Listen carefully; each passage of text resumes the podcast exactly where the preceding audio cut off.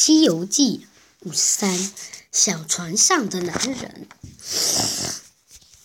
观音菩萨说：“哼，你竟然敢这样，我一点都不开心。”呃，接下来红海人说：“拜托你让我出来，你让我做什么我就做什么。”观音菩萨说：“只要你听话，我就放了你。”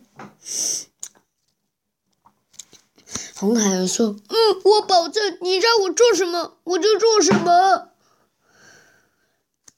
剑消失了，但是红孩儿还是朝着观音菩萨去。他用剑想要去袭击观音菩萨。悟空说：“观音菩萨，小心！小心！”结果这时候，观音菩萨丢了五个铁铁棍子，咚咚，一个在观，一个在红孩儿的头上，一个在他，两个在他的脚上，两个在手上。我会带他回我的普陀山，做我的奴隶，做我的，做我的弟子。嘟嘟嘟！观音菩萨正呃，悟空正要打他，观音菩萨说：“悟空，不要伤害他，我会把他带到我的普陀山。”观音菩萨念了个咒，所有的水又回到净瓶里了。嘟嘟嘟嘟嘟嘟嘟嘟。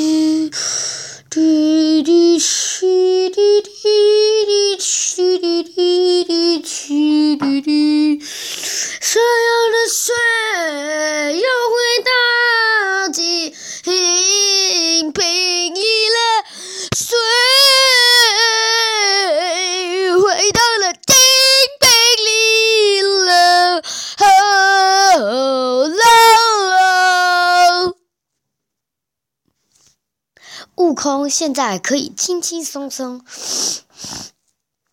去做去救去做唐僧，还有猪八戒了。他们三个又往西天取经走。突然，他们来到了一座河。滴滴